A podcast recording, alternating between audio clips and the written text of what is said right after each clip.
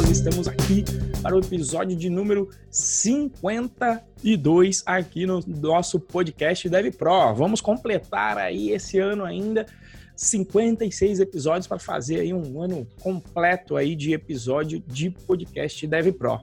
Tá certo? Episódio de hoje vamos falar de algo importantíssimo que inclusive a gente fala bastante, que é importante para quem está procurando a sua primeira vaga, que vai ser a importância do erro. A importância do erro vai ser o assunto de hoje e vai ser bem importante para você que está procurando a sua vaga ou pode ser a primeira, normalmente a primeira a gente tem que fazer uma preparação para as pessoas, mas se você também estiver procurando uma mudança de vaga, isso também aqui vai ser importante para você, ou você quer também montar um negócio. É muito importante esse assunto aqui para você, mas antes, como sempre, nosso querido Moacir tem os, os, o bom dia deles, bom dia, boa tarde, boa noite, mais os nossos recados aí de sempre. Vamos lá, Moa. Isso aí, fala pessoal, bom dia para quem está nos acompanhando ao vivo, manda um oi aí no chat quem está por aí. Boa tarde, boa noite, boa madrugada para quem está nos acompanhando pela gravação, seja no YouTube, seja nas plataformas de podcast, no Spotify, no Deezer, no no Deezer não sei se tem, mas no, sei que tem no Spotify, tem no, no Apple Podcasts, no Google Podcasts, enfim, todos lá no Anchor FM. O tema de hoje é um tema que eu gosto muito, particularmente. É um tema que é difícil de. Não difícil, né? Mas é contraintuitivo, é bastante contraintuitivo, né? Então é um tema que é legal falar sobre. Uh, e. Mas antes, né, da gente entrar no tema, vamos para os nossos recadinhos, né?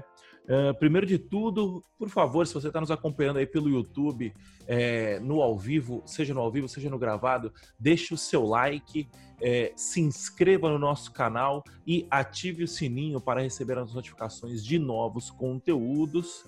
Uh, se você está é, no Instagram, siga-nos nesta rede social. O meu arroba é o arroba Moacir Moda, o arroba do Renzo é o arroba Renzo ProBR.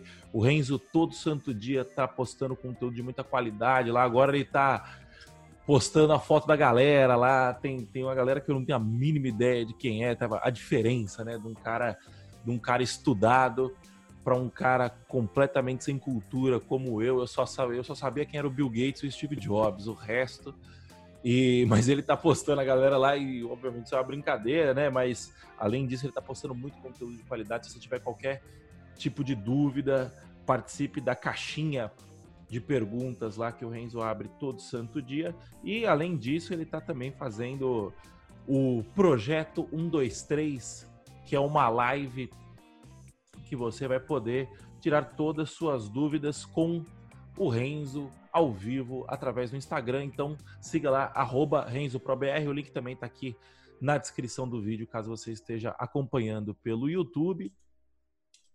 E outras redes sociais também, é, arroba Moacir Moda para mim, arroba RenzoProBR para o Renzo, Twitter, Facebook, é, GitHub, qualquer outra rede social aí que você acha, julgar legal e quiser nos procurar, estamos lá. Python Birds, se você quer aprender Python de graça com o melhor curso grátis do mercado, é... sendo, sendo sincero, agora você está acompanhando aqui nas últimos, nos últimos episódios, a gente falou, pá, vamos tirar do ar, vamos tirar do ar.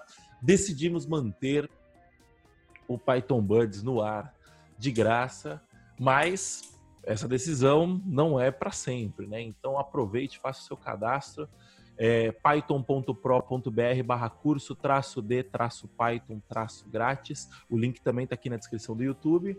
E os nossos grupos de discussão do Telegram. Se você quiser participar do nosso grupo de discussão do Telegram, o Galera Python Pro, você acessa, você acessa bit.ly barra galera traço Python traço Pro.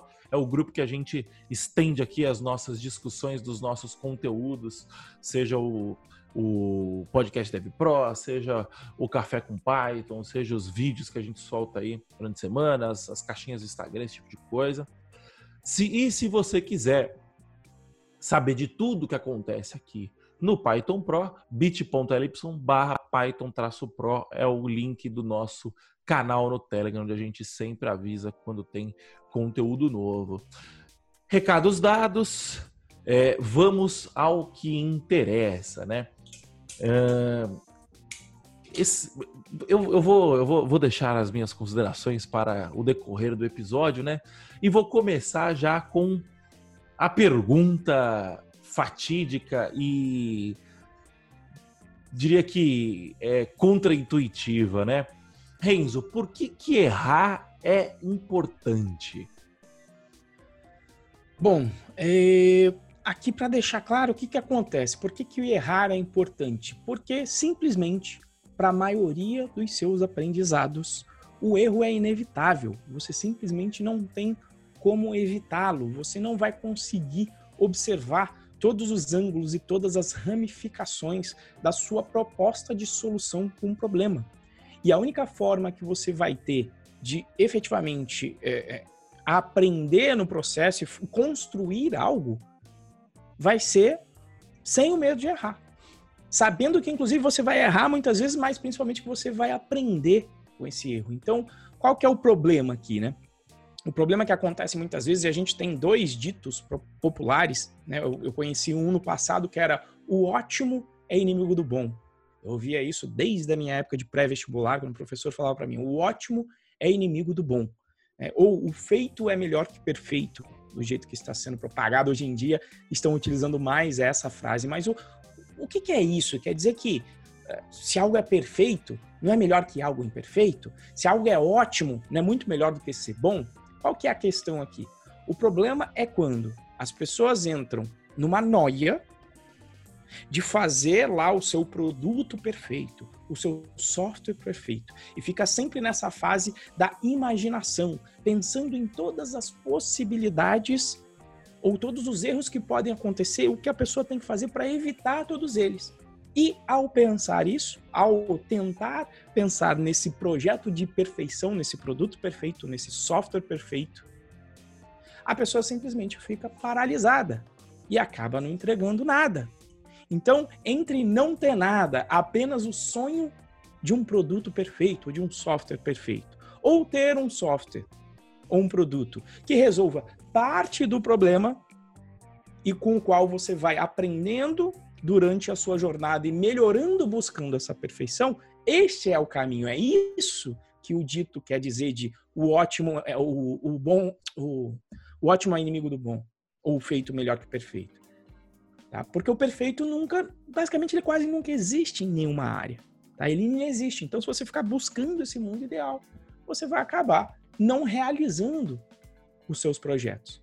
Agora, é óbvio que a gente não está falando aqui, né? Não, vai lá e erra de propósito. Você já sabe que aquele é um caminho um caminho que não vai dar certo, você fala, não, agora eu vou errar de propósito, porque o Renzo e o Moacir falaram que o erro é importantíssimo, então eu preciso errar muito. Não, obviamente se você conseguir ter um estudo prévio que te evite, pelo menos a maioria dos erros ou os erros mais clássicos que outras pessoas já cometeram e documentaram, aí tá tudo ok. Né? A gente não está falando para você perseguir o erro.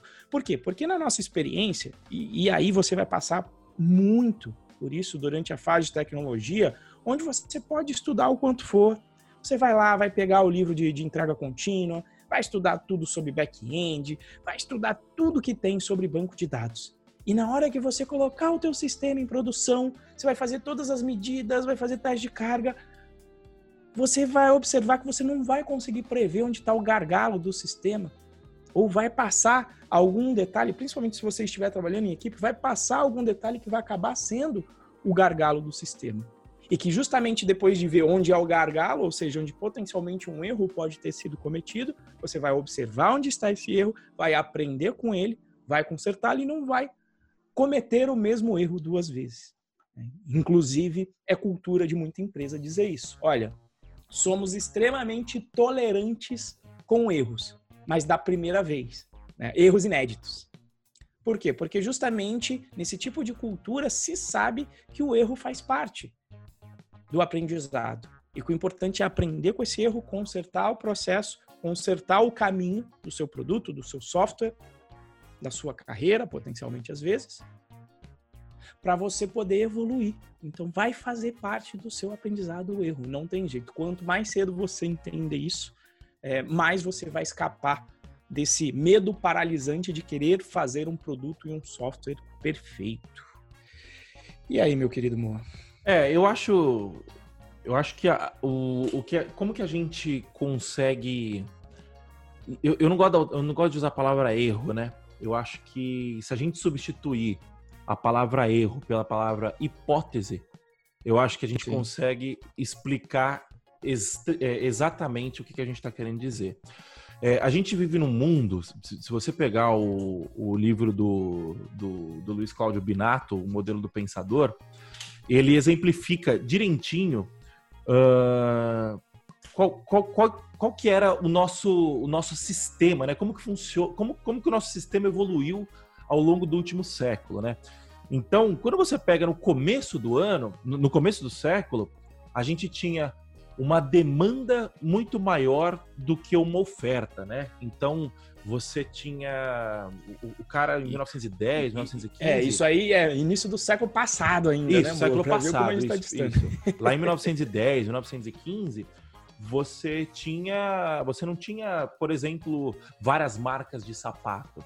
Você ou tinha sapato ou não tinha sapato. E a grande maioria das pessoas não tinha sapato. É, então, era uma demanda por sapato muito maior do que a oferta é, que o mercado dispunha do sapato, né?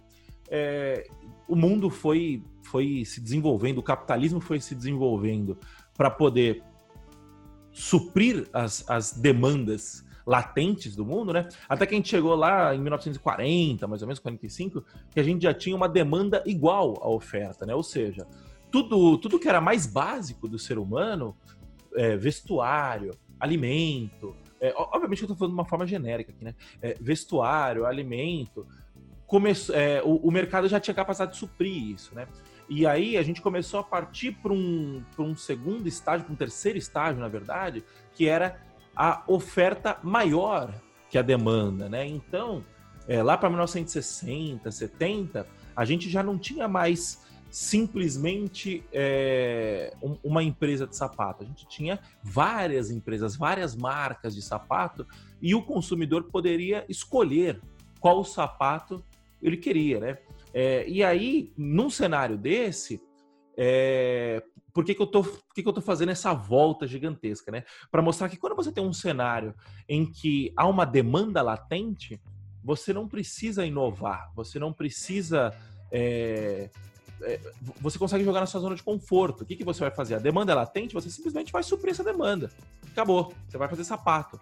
Ah, mas o sapato precisa de qualidade e tal. Precisa ser um sapato.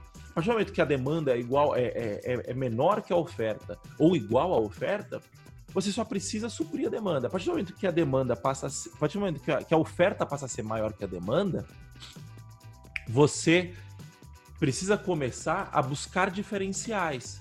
Então o que acontece? Puta, eu, é, tem gente que gosta de sapato, tem gente que gosta de tênis. É, então vou começar a fabricar tênis. Por quê? Porque eu tô vendo que tem uma demanda aqui de uma galera que usa sapato, mas que prefere tênis, porque o tênis é mais confortável, alguma coisa assim, né? E quando a gente vai chegando anos 90 para frente, principalmente com o boom de internet e a globalização que a gente teve no, no, nos anos 90, você tem uma oferta que é absurdamente maior que a demanda. E num cenário em que a oferta é absurdamente maior que a demanda, você não tem mais caminho fácil, você entendeu? Você não tem mais o caminho é, o, o, caminho traçado, né? Aquele lance que você tinha de, puta, eu vou, eu vou, eu vou estudar, depois eu vou fazer uma faculdade, depois eu vou pegar um emprego numa empresa, depois eu vou comprar minha casa, depois eu vou fazer dois filhos, depois eu vou ter um cachorro e depois eu vou me aposentar. Você não tem mais esse caminho, é, por quê? Porque você não tem mais nenhum tipo de garantia é, que, que esse caminho vai dar certo, né?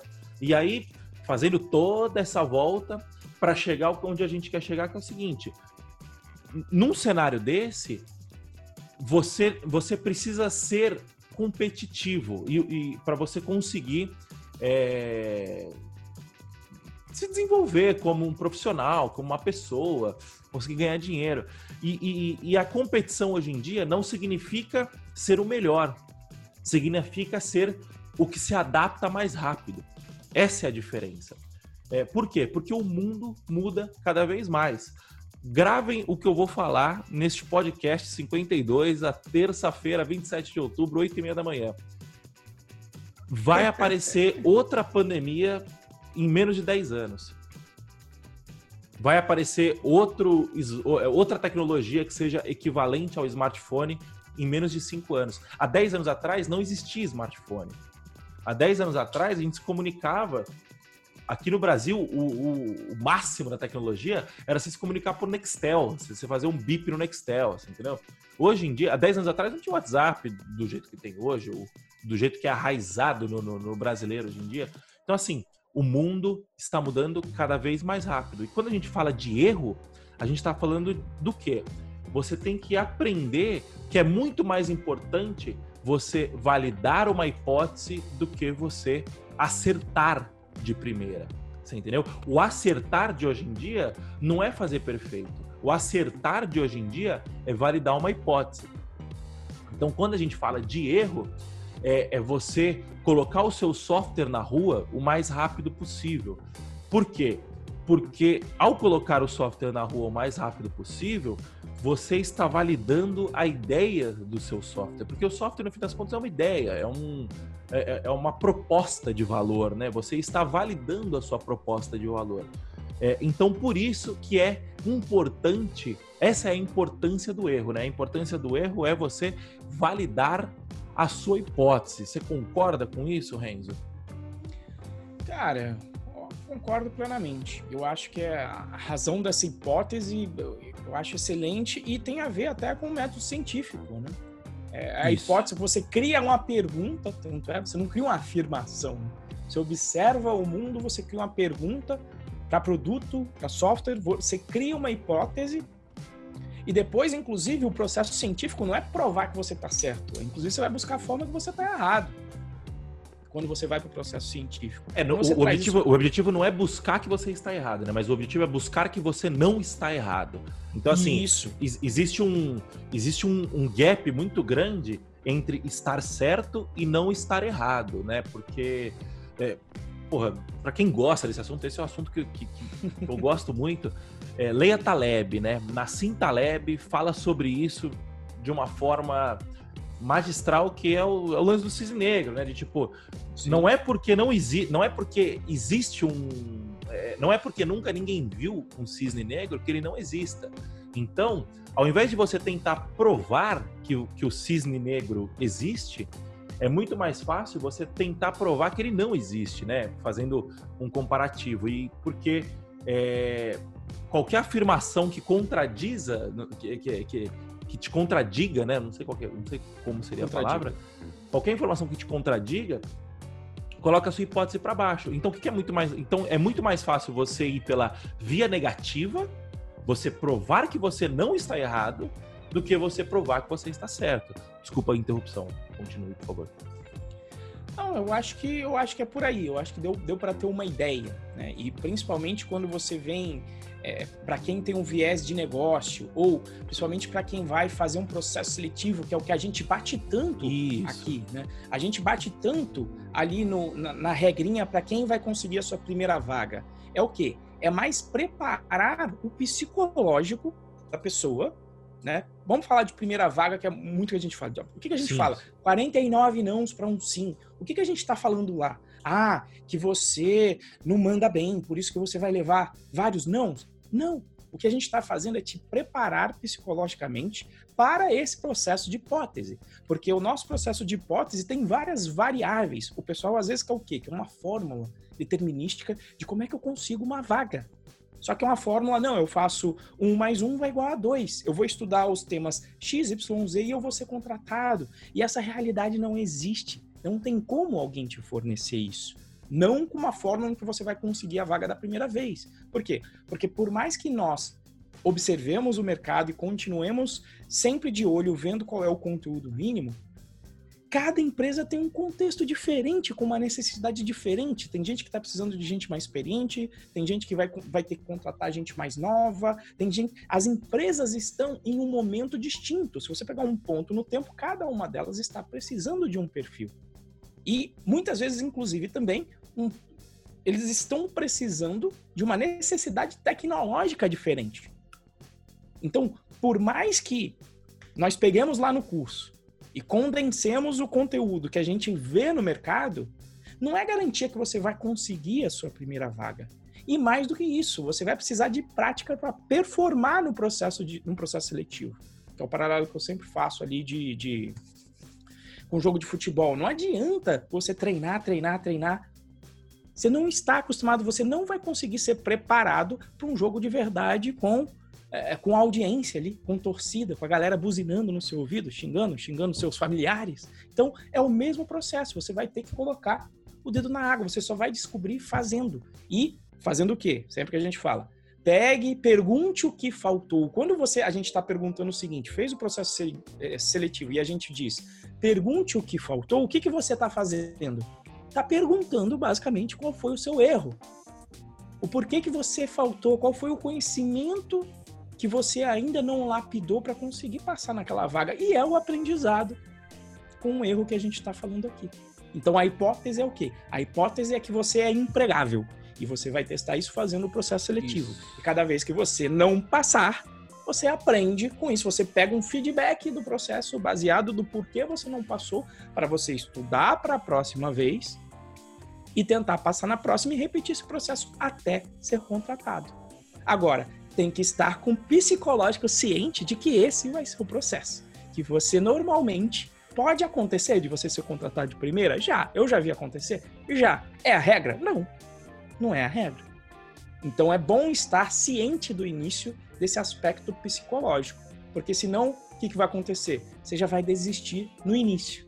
Né? Você vai achar, não, eu, eu, eu, sou, eu sou especial de uma maneira diferente porque eu não consegui a minha vaga. E todo mundo está conseguindo a sua vaga. Mas normalmente é porque você não está vendo o trabalho que foi feito antes. As pessoas não vêm te contar assim, ô, oh, Moacir, eu levei aqui 15 não só. Agora eu tô numa vaga bacana no 21 Não, você só vai ouvir o quê?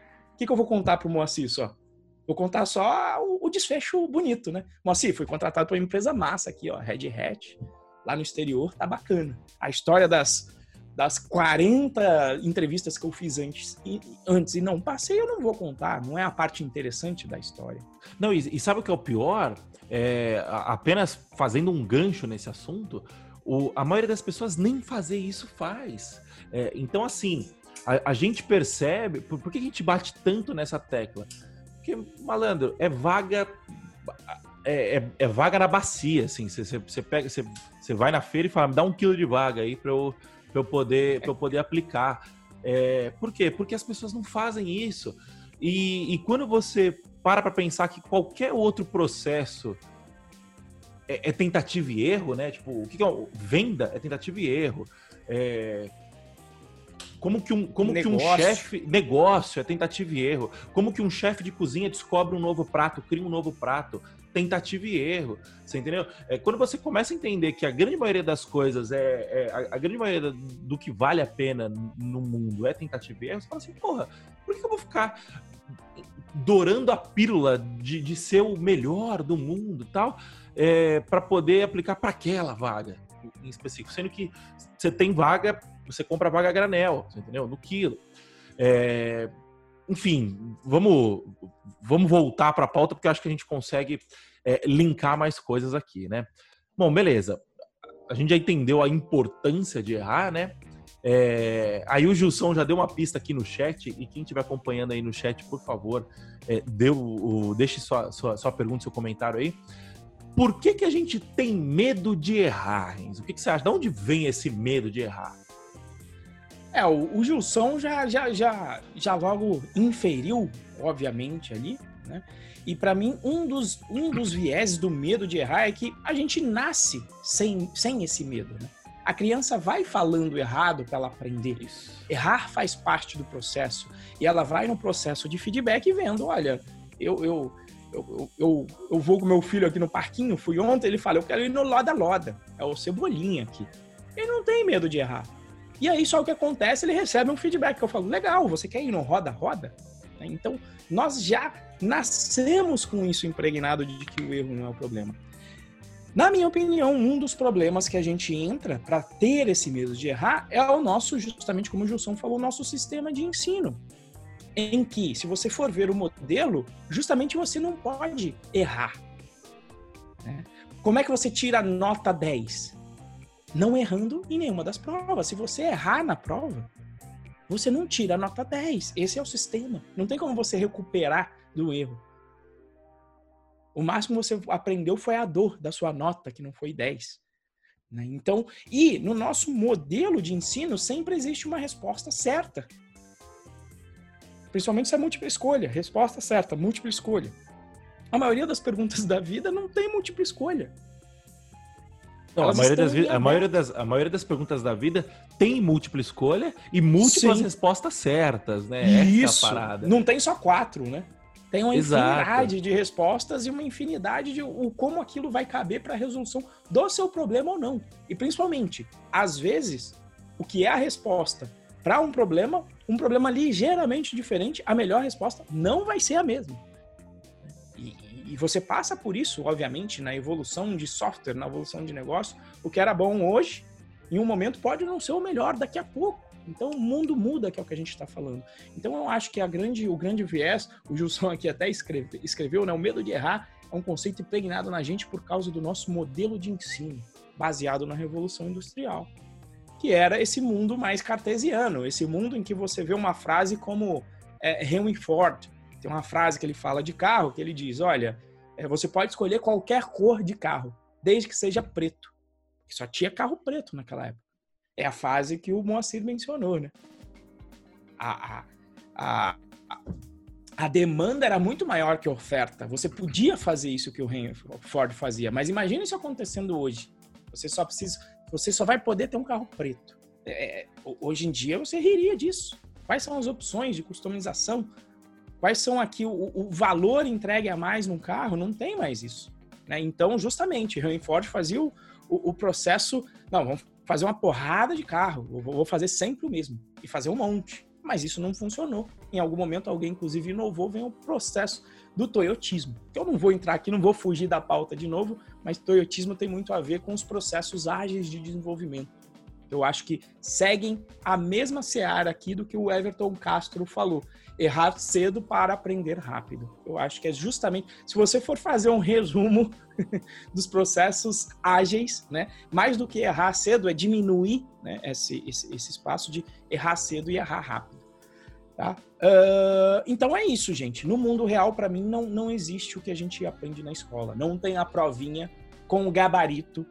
Inclusive, não tem a provinha com o gabarito te dizendo qual é a resposta certa que você vai só estudar, aprender a fórmula, aplicar e chegar nessa resposta certa sem errar nenhuma única vez. É isso, e aí, porque o que você falou, o, o modelo educacional hoje é o mesmo modelo educacional de 150 anos atrás. Entendeu? É, e, e, quando a gente estava falando de fábrica, processo, um, um processo fabril, o que, que, é um processo fabril? Ele é, é lá atrás, para você desenhar um processo fabril, eu imagino que essa cultura de tentativa e erro já existisse.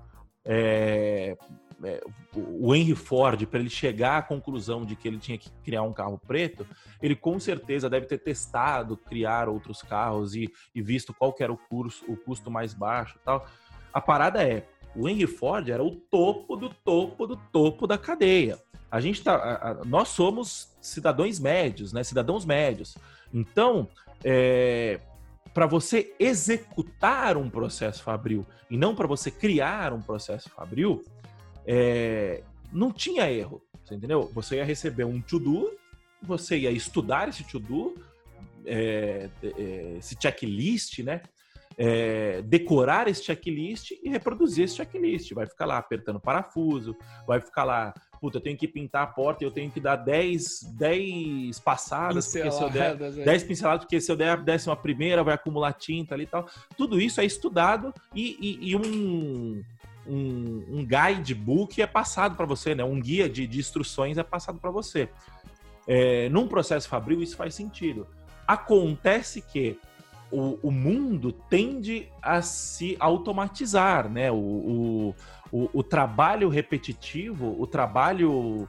É, esse, esse tipo de trabalho que, que pode ser feito por um robô, todo trabalho que pode ser feito por um robô em algum momento da história vai ser feito por um robô. É, então, o profissional médio dos anos 40, 50, 60, ele, ele era formado para executar um processo. O profissional médio dos anos 2000, 2010, 2020, ele é formado, é, ele deveria ser formado, né? O, o mercado exige que ele seja formado para pensar o processo, para, é, para bolar o processo e programar máquinas que, que façam esse processo, seja você trabalhar no financeiro de uma empresa lançando nota lá no, no SAP para o SAP fazer todo o processo, seja você estar no caixa lá bipando o, o código de barra para poder para o sistema poder fazer o processo de catalogação, de controle de estoque, esse tipo de coisa, ou seja você sendo programador, programando, que é, que é o nosso caso aqui, que é o que é o que você é, programador iniciante, aspirante a programador vai fazer daqui, daqui a pouco. É você é, ser pensado para desenhar o processo. E quando você está desenhando o processo, não tem como saber o que é certo. Como que a, a única forma de você saber o que é certo é você descobrindo o que é o errado. Você entendeu? E aí você testa um pouquinho, fala, opa, esse caminho não dá, vamos desviar. E aprende. Opa, esse caminho não dá, e aprende. E aí, por isso que o Renzo falou, é, você encurtando o ciclo de, o, o, ciclo de feedback, né? Que aí a gente vai começar a entrar em termos ágeis, né? Mas você encurtando o ciclo de resposta, é, errando rápido, validando a sua hipótese rápido, você vai aprender mais rápido e aprendendo com o seu erro, você vai errar diferente lá na frente. Só que o fato de você já não cometer um erro conhecido já faz com que você gere valor na cadeia e extraia valor dessa cadeia, né? É, é, o conceito basicamente de a vida está sempre em beta agora, né? Você não, você não tem mais um produto final, você sempre está em beta. É, eu acho que é basicamente isso, né? E, e, e até é, isso acaba trazendo um link para nossa terceira pergunta, que é como que eu erro do jeito certo?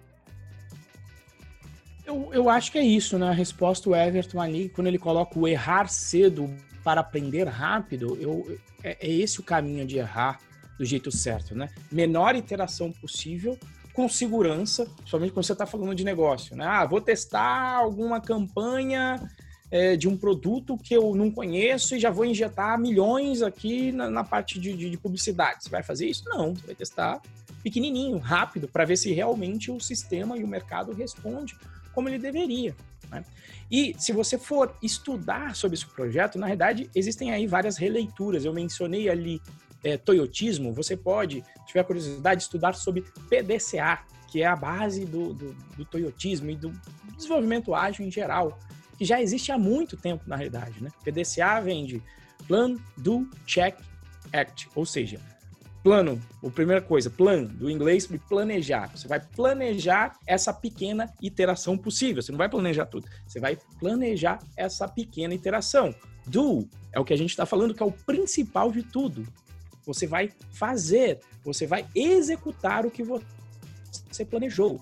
Check, o que, que você vai fazer? Você vai medir né? Vai, vai trazer aí uma forma de mensurar esse resultado. E por fim, no final, você vai fazer o quê? Você vai agir. E esse agir é o quê? É agir no sentido de corrigir, né? de aprender com seus erros e voltar ao início de planejar agora a, a digamos aí, o conserto desses erros ou a mudança de rumo no que você está fazendo, seja no seu software, e você vai repetindo esse ciclo infinitamente. Se você estudar tudo que você tem para estudar sobre é, processo hoje de criação de negócio. Nesse mundo doido que tem aí, a gente vai dar algumas, algumas recomendações. Se você estudar qualquer livro sobre desenvolvimento ágil, no fim do dia, o que ele vai cair é o PDCA. Vai lá estudar Scrum, vai lá estudar método XP, vai estudar qualquer método que seja, o que ele busca é o quê? Encurtar esse ciclo de feedback e rodar o mais rápido possível. Então isso que é o né, fail fast, e, e fail safe, né? Ou seja, fale rápido, fale com segurança e vai evoluindo, né? No que a gente chama de um processo de melhora contínua. Tá? Então são os vários termos que a gente tem é, para denotar esse, esse processo aí. Tem alguma e, coisa aí para acrescentar, amor? Sim, o, o Everton falou o ponto-chave, né? Que é eu acho importante ter metas com datas e métricas para corrigir o rumo. Isso se aplica à carreira também. Do contrário, o erro vai virar uma constante e não vai trazer benefícios. É a melhoria contínua. exatamente isso. Se você pegar o PDCA, é o Plan, Do, Check e Act. Uh, é isso, né? Plan, Do, Check isso, Act. Isso, isso. É, ou seja, o check é, é, é, a parada, você entendeu? Por quê? Porque você vai, você vai executar para aprender com o processo. E como que você aprende com o processo? Extraindo métricas. Então o que você vai fazer? Você vai lançar um software, porra, o cara vai, cadastro, tal, lá, lá, lá, lá, coloca um monte de coisa, começa, começa a desenvolver o software pelo cadastro, é, faz o, o, a gestão de usuário, a gest, é, permissão, autorização tal. Aí o cara faz 500, 500 funcionalidades diferentes e coloca o software no ar. É... Todos os usuários vão utilizar somente é, isso é Pareto, né? 80% das funcionalidades, 20% das funcionalidades vão ser utilizadas 80% do tempo, né? Ou por 80% dos usuários. E o que vai acontecer? Se o, se o desenvolvedor não tiver noção das métricas, é, não tiver noção de qual é, funcionalidade está sendo mais usada, é, e porra, medir isso é a coisa mais idiota do mundo hoje em dia. Se você não tiver a noção disso, o que, que o cara vai fazer? O cara vai começar a desenvolver a coisa da cabeça dele. E a questão é: o desenvolvedor, via de regra, ele não é o usuário. O, o desenvolvedor não usa o próprio sistema. E isso é uma merda, se você para pensar. Por quê? Porque quem é a melhor pessoa para falar o que que, o que que ele quer, né? Quem, como, quem é a melhor pessoa para falar quais os problemas que aquele software tem que resolver? É o usuário do software. Então, é, o, o, desenvolvedor ele precisa ter esse é, esse viés, essa, essa, essa orientação, esse guide de sempre ir baseado em métrica. Porque quando você faz isso, você começa a entender. Então, sei lá, por exemplo, o cara pega é, um negócio que eu fico puto, puto da cara. Quando você entra num site, aí você vai fazer, você entra num e-commerce, aí você vai fazer um cadastro. Vou no mais idiota, né? Você tem dois pontos. Você vai fazer um cadastro. Aí o cara pega qual o seu estado. Porra, 80% da internet mora em São Paulo. São Paulo tem que vir em primeiro lugar, porra. Sei lá, é, não sei se é 80, né, mas tipo, 50% mora em São Paulo. Aí depois mais 30% mora no Rio de Janeiro. Rio de Janeiro tem que vir em segundo lugar. 10% mora no Paraná, sei lá. Paraná tem que vir em terceiro lugar. Aí o cara pega e coloca em ordem alfabética a lista dos estados. Qual que é o primeiro estado que vem em ordem alfabética, Renzo? Se eu não me engano. Ninguém mora no Acre, porra. Ah, você entendeu? Então, é, é isso que acontece. É, esse é um exemplo simples do que, do que um desenvolvimento não orientado a métricas vai fazer. E a gente está caindo aqui em user experience, esse tipo de coisa. Por quê? Porque no fim das contas, é, é isso que é importante, né? O usuário. É, outra coisa besta. O cara vai colocar o. vai pedir o seu, o seu endereço. O cara coloca o CEP como último campo. Sendo que hoje em dia em qualquer lugar tem uma API dos Correios para você consumir de graça. Tem o ceps.io do Yuri, que você consome de graça. É, que, que você digita o seu CEP e aí a API informa todo o seu endereço e você precisa digitar muito menos. O que você está fazendo? Você está facilitando a vida do usuário, você está resolvendo o problema do usuário. É, então, assim, em resumo, é, a métrica que é o importante, né? Então é o plan, o do, o check e o act, você entendeu? Você vai fazer o check dessa métrica. O que você acha, Ren? Você concorda? Eu acho que é isso. Eu acho que é isso. Acho que, acho que nem dá para colocar um como mais importante. Não, acho que é, é, o processo é o mais importante. Não, não deixar de fazer qualquer uma das etapas é o mais importante. E eu acho que o que a gente tinha de mais importante, acho que o principal é o medo, né? Porque veja, dentro dessas etapas, se o medo te paralisar, você vai ficar só na fase do P. Você vai ficar só planejando, planejando, Isso. planejando, planejando, planejando, planejando, e nunca sai. Nunca sai. Acho que esse é o principal quando a gente traz a sistemática do erro, quando a gente coloca o processo como um todo, todas as etapas são importantes. Então a gente não está dizendo para não planejar, mas não planejar tudo, já vislumbrando, não, daqui a 20 anos está aqui já um plano de ação para 20 anos com todas as ações específicas. Não, você pode ter o norte, você pode ter o objetivo de onde você quer chegar, a sua visão de onde você quer chegar daqui a 20 anos. Mas, na execução do dia a dia, qual é a menor iteração possível e como é que eu meço se eu estou indo para o caminho uh, que, que eu queria. Tá certo? Eu acho que é isso mesmo, meu querido Mo. Tem muito mais É isso aí. É... O Gilson perguntou: quando o erro é crítico? É... E aí, Renzo, o que, você acha? Como que a gente faz para não errar, para não cometer erros críticos? Essa é uma boa pergunta, porque a gente está endeusando o erro aqui, né, de certa forma. Sim, sim, rapaz. aparentemente, né? É, o, é, é, porque eu vejo isso, mesmo nos exemplos em que normalmente a, a gente costuma, quando falar de erro e, com, e, e comparar com processo ágil, muitas vezes a, a, gente pensa em alguns casos em que, putz, olha, não dá para não pensar em tudo antes. É, por exemplo, o que se fala sempre, a minha área, que eu, eu estudei numa faculdade que está muito conectada à aeronáutica, uma viagem nem precisa ser uma viagem para outro planeta, que às vezes o pessoal faz. Uma viagem para outro planeta não vai dar para você errar no processo. Né? Não tem como você errar no processo em si, no lançamento. Mas mesmo quando você tem justamente, e aí eu estou colocando crítico nesse caso, crítico mesmo, né? Onde erro vai impactar em, em morte. Vidas. Né? Em vidas. Um avião, um processo de avião. Você vê que tem todo um processo de homologação. Mas mesmo nesse caso, o que, que o pessoal tenta fazer? Tenta ver formas de emular essa realidade, resistência de material, voos, voos de, de teste. Então, se tenta emular essas condições onde o erro efetivamente vai ser crítico, justamente para tentar, antes, antes de colocar o barco na água nesse caso, para você fazer todos os testes necessários. Tanto é que veja aí, não sei quem tem curiosidade, pode não ser do meio de vocês, mas a Embraer vinha desenvolvendo um avião cargueiro é o KC-130. Isso começou quando eu ainda estava na faculdade, em 2008. É um baita de um processo que demora, que vem projeto. Depois de projeto, você tem lá a galera, amigos meus, que fazem o que se chama de ensaio em voo. Que já vão subir no avião para devagarinho testar o, o, que se chama de envelope.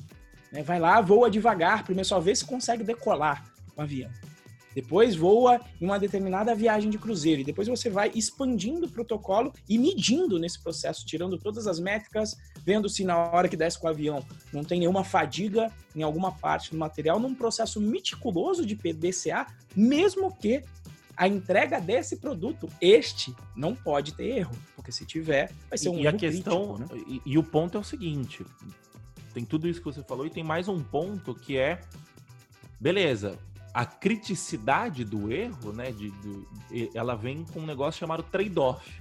O que é o trade-off? É, beleza, o erro é crítico. No, no caso do, de um avião, você não pode ficar testando ele no ar, porque senão as pessoas vão morrer caso, caso, de, caso aconteça alguma coisa. É, como que se mitiga isso? Fazendo, é, justamente planejando muito mais cobrindo todos os cenários para você poder, é, quando for agir, agir com menor, com a menor margem de erro possível.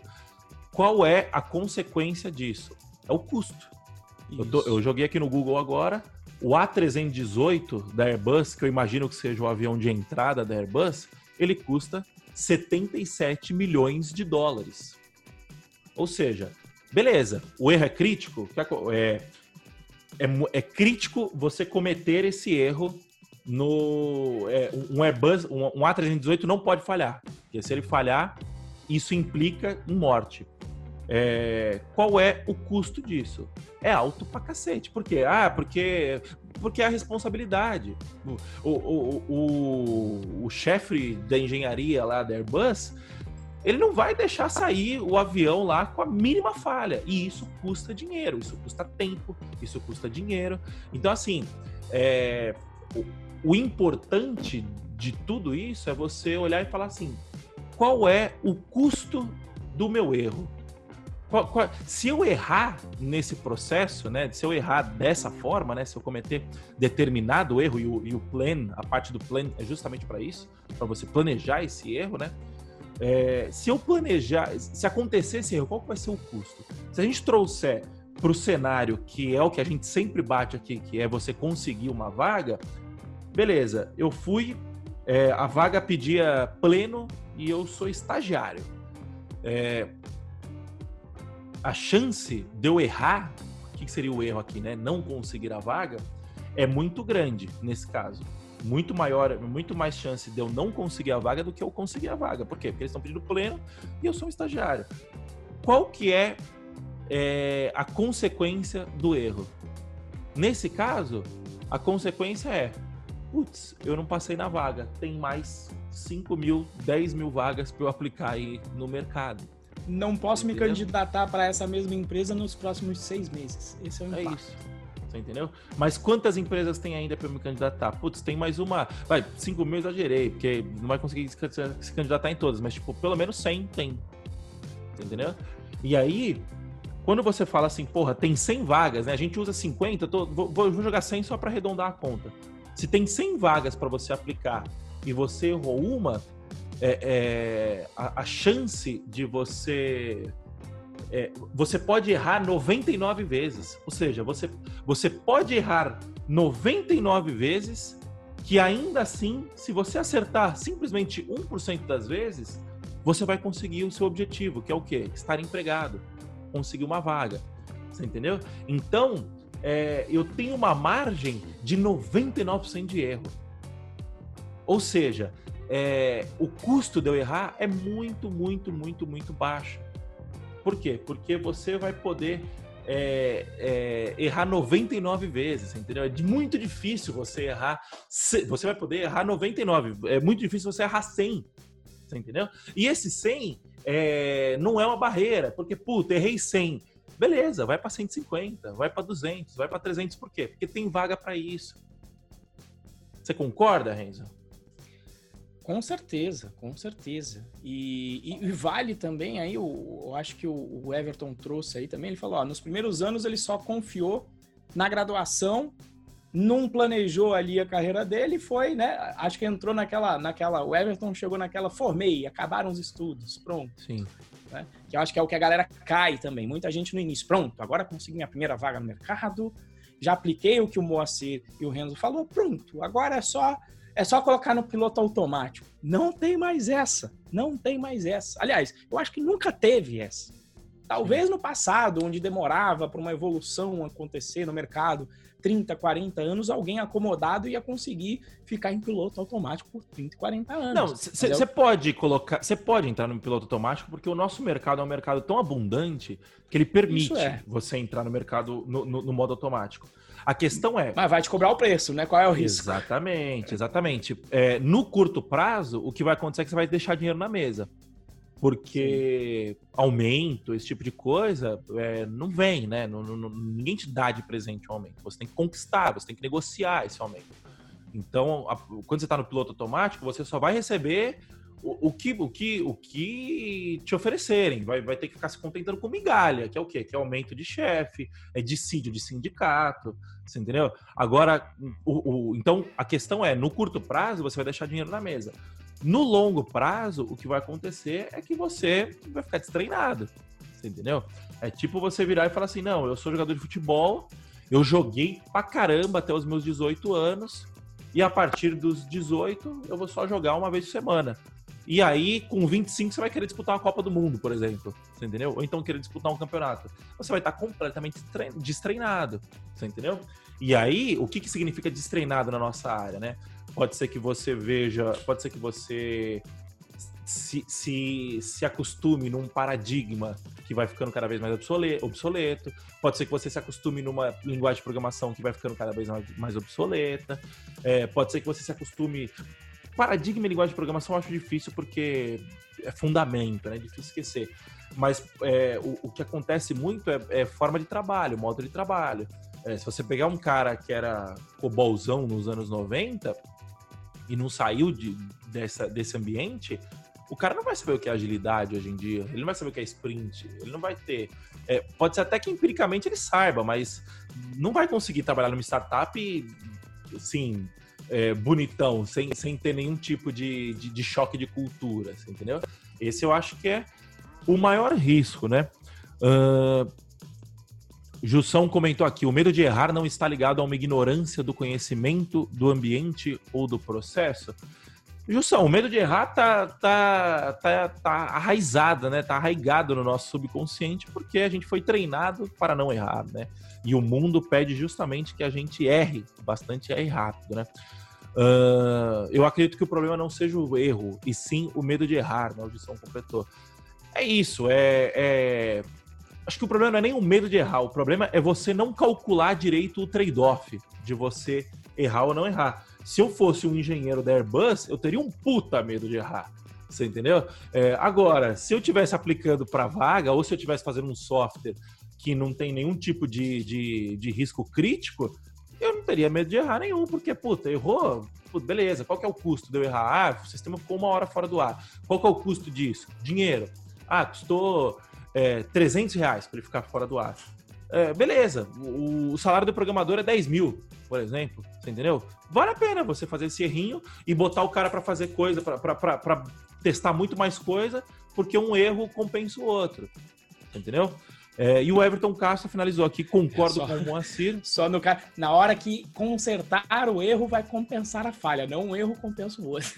senão, senão a gente vai ficar errando direto. Não, não, é, desculpa, um, um acerto compensa o outro erro, né? Tipo, é, o processo de tentativa e erro, ele vai ser muito, é, ele vai ser compensador. Por quê? Porque você, que nem é, fundo que investe em startup, os caras investem em 20 startups para acertar em uma. Você entendeu? Por quê? Às vezes vale mais a pena pro cara investir mais rápido do que ficar analisando plenamente. Por quê? Porque ele sabe que uma daquelas 20, de acordo com os parâmetros que ele tem lá, vai dar certo, né? E o Everton Castro finalizou aqui, concordo com o Moacir, no piloto automático vamos nos tornar profissionais medíocres. Até serve para o mercado, mas não é possível entregar muito. A parada é que a tecnologia e o Brasil nos permitem ser medíocres hoje. Hoje. Você entendeu? É, o Akita falou muito bem sobre isso num, num, dos vídeos que ele começou a soltar ali no começo da pandemia, que é o Warren Buffett fala, sobre, fala muito sobre isso, né? Quando vem a crise, é quando você pega que tá, todo mundo tá, nadando, tá nadando sem cueca, né? Todo mundo tá nadando sem, sem roupa de banho, todo mundo tá nadando pelado.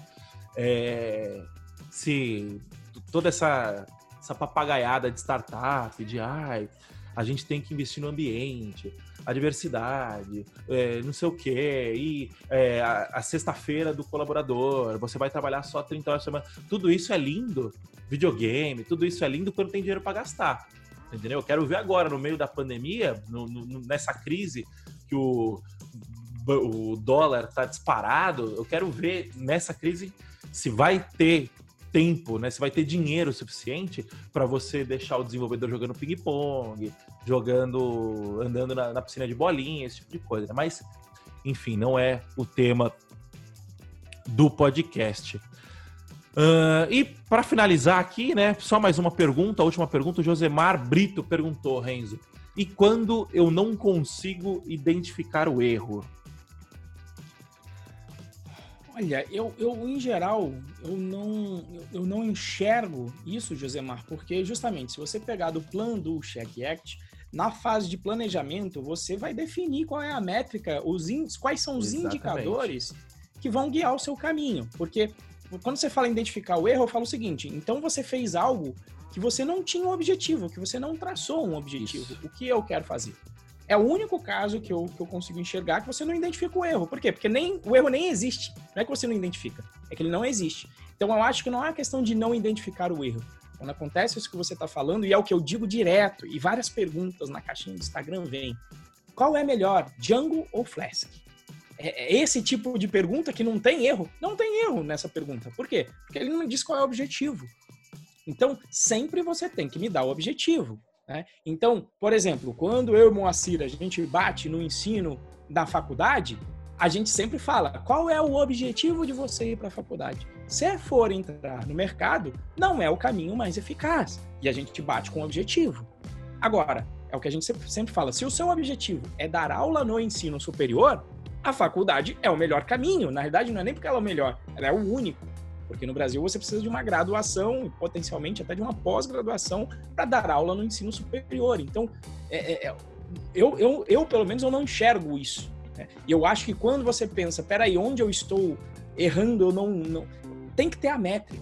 Né? Pode ser que, de repente, você não identifique a causa desse erro, mas que você tá e vai conseguir identificar o erro sempre se você tem uma medida de sucesso. Né? Em negócio, normalmente, faturamento e lucro. Na hora que você está fazendo alguma besteira, esses dois indicadores são os principais para falar, opa, peraí, deixa eu analisar em onde é que está errado. A minha estratégia de marketing não está não tá indo bem, eu estou gastando em lugares que eu não deveria estar gastando, a gente está com um custo muito, muito elevado, então sempre tem essa métrica. Com a métrica eu não, eu não vejo como, não sei se você, você consegue pensar em algo aí, Mo, de não identificar o erro. Não, é isso. Se você não identificou o erro, é porque você não fez a parte do plano bem feita. Entendeu? Você tem que. É, é o que você sempre fala. É, não há vento a favor para quem não sabe para onde quer ir. Entendeu? É, e, e, o, o Renzo deu exemplo de, de negócio, né? Se a gente vier para o exemplo de software, qual que é a métrica mais importante? Quanto que esse software está gerando de dinheiro para a empresa? Segunda métrica mais importante, que está atrelada uma com a outra, é quanto que esse software está sendo usado. Sim. Terceira métrica, quanto que o cara tem que ir pro Excel para ficar fazendo workaround do, do software? Ele não, porque o software não resolve aquele determinado problema. É, medir, mede, mede, mede, mede. E aproveitando e entrando nas sessões, na sessão de recomendações, né? É, se você quer aprender a medir, você vai num livro chamado How to Measure Anything, ou em português, eu imagino que seja Como Medir Qualquer Coisa, né? Que aí é justamente você vai aprender a fazer muito melhor esse, esse papel, né? No livro ele ensina como, o que medir, como medir, por que medir. É, eu acho que esse é um bom é, é um bom começo para quem está nessa dúvida de, putz, eu não consegui identificar o erro, né? E sobre o tema de uma forma geral, o que, que você tem de indicação aí, Renzo? Bom, eu falei ali sobre, na verdade, qualquer eu estava aqui conversando até com o Mo, eu falei, eu queria indicar alguma leitura sobre método ágil, mas a verdade é que eu, eu aprendi isso na prática, inclusive, já na primeira empresa que eu entrei. O desenrolo, né? É, eu nunca peguei uma leitura específica sobre o assunto, tá? Mas livros, é, se você pegar qualquer leitura sobre metodologia ágil, você vai encontrar isso que a gente falou sobre o PDCA, sobre diminuir o ciclo de feedback tá? E, e, conseguir medir o processo e aprender e, e, se adequar rapidamente ao processo. Eu acho que em termos de metodologia ágil, Moa, tem algum aí também? É, o, o Lean Startup, ele ele é um, ele é um livro de desenvolvimento de negócio ágil, né? Então ele só que ele fala basicamente sobre software, você entendeu? Ele traz algumas métricas de negócio é, que eu acho que qualquer desenvolvedor tem que ter hoje em dia, senão você vira simplesmente um apertador de botão. Você precisa ter noção do quanto que o software gera de dinheiro, do quanto que o software gera de custo, do quanto que o software está tendo de NPS. Você tem que ter essa noção para saber para onde mirar, para onde ir, né? E eu acho que o Lean Startup é, um, é uma boa leitura. Eu li uma vez um livro que é Scrum, faça a metade, faça o dobro do trabalho com a metade do tempo, alguma coisa assim e tal. É, eu, já, eu já tive minha fase de Scrum. Hoje em dia eu acho o Scrum meio merda, porque eu acho ele muito burocrático. É, sprint duas semanas, dele, tal, sei o quê, e eu, eu sou muito mais do, do, do, da escola de você ter várias ferramentas ao seu dispor e você vai lá na prateleira e pega. Puta, eu acho que dele faz sentido pro nosso para o nosso, é, nosso negócio. Eu acho que sprint faz sentido para esse modelo de desenvolvimento de software. É, enfim, né? tem um amigo nosso, por exemplo, que ele não faz teste automático. E ele defende com unhas e dentes o fato dele não fazer teste automático, porque ele já fez a conta e na conta dele, ele, é, ele é, o, o, tempo gasto para desenvolver teste automático é, não compensa é, porque não, não compensa o, o ganho que o teste automático traz para ele. No cenário dele, faz sentido. Por quê? Porque ele foi, testou, mediu e chegou a essa conclusão. Ele validou a hipótese. Eu nunca enfrentei um cenário em que teste automático não fizesse sentido. É, possivelmente estamos enfrentando um agora. Mas eu só fui abrir o olho para isso por quê? Porque se você vier no dogma de tipo, não, tem que fazer teste automático. Não, não necessariamente. É, a história diz pra gente né, que em 80% dos casos o teste automático vai ser útil é, vai ser benéfico, né? O custo-benefício vai ser positivo. Mas tem os 20%, né? Então, assim, voltando ao lance das recomendações, Lean Startup e você, Renzo, tem mais um item aqui que foi você que é, quem... eu não conheço esse item, inclusive. Sim, ele, ele na realidade é o que é o que eu falo de. Eu não li o Lean Startup porque quando eu fui buscar as referências eu, eu peguei o, o, que deu origem ao Lean Startup, então fui beber na fonte, que é o Four Steps to Epiphany. Talvez seja o nome que não tenha feito ele fazer tanto sucesso como o Lean Startups, tá? Vou até colocar, escrever aqui, porque ele está em inglês, para quem tiver. Eu nem sei se tem ele em português, para falar a verdade, tá? Mas está aqui o nome do livro, esse eu li, e também é, é a mesma linha do Lean Startup, tá? Justamente contando justamente história de empresas de software que você, quando você conhece o método ágil, você vê que é o quê? Meu, é o PDCA aplicado ao negócio. O método Isso. ágil é o PDCA aplicado no processo de produção de software. Então, é sempre uma releitura do, do, do, do toyotismo nessas diversas áreas. E o PDCA é o, é, é, o fundamento, ele é fundamentado no método científico, entendeu? Então, é, é isso, pessoal. O Daniel Bastos comentou aqui: o Mo é da escola do desenrolo. Sempre, sempre. O negócio é, é gerar valor. Vem com Scrum, é, Kanban, não sei o que. Eu, toda vez que eu olho para esse tipo de coisa, eu falo: como que isso vai me gerar valor? Você entendeu? É, e, cara, eu, eu sou da, da, da escola do desenrolo e também sou da escola do simples é melhor que o complexo, né? Então, quanto mais simples, melhor, e quanto mais cerimônia, mais chato fica. Pessoal, é isso. Muito obrigado à presença de todos que estiveram aqui no chat com a gente: o Everton, Jussão, Daniel Bastos, André Emídio, é... Wellington Subtil, Enos Tetel, todo mundo que está aqui.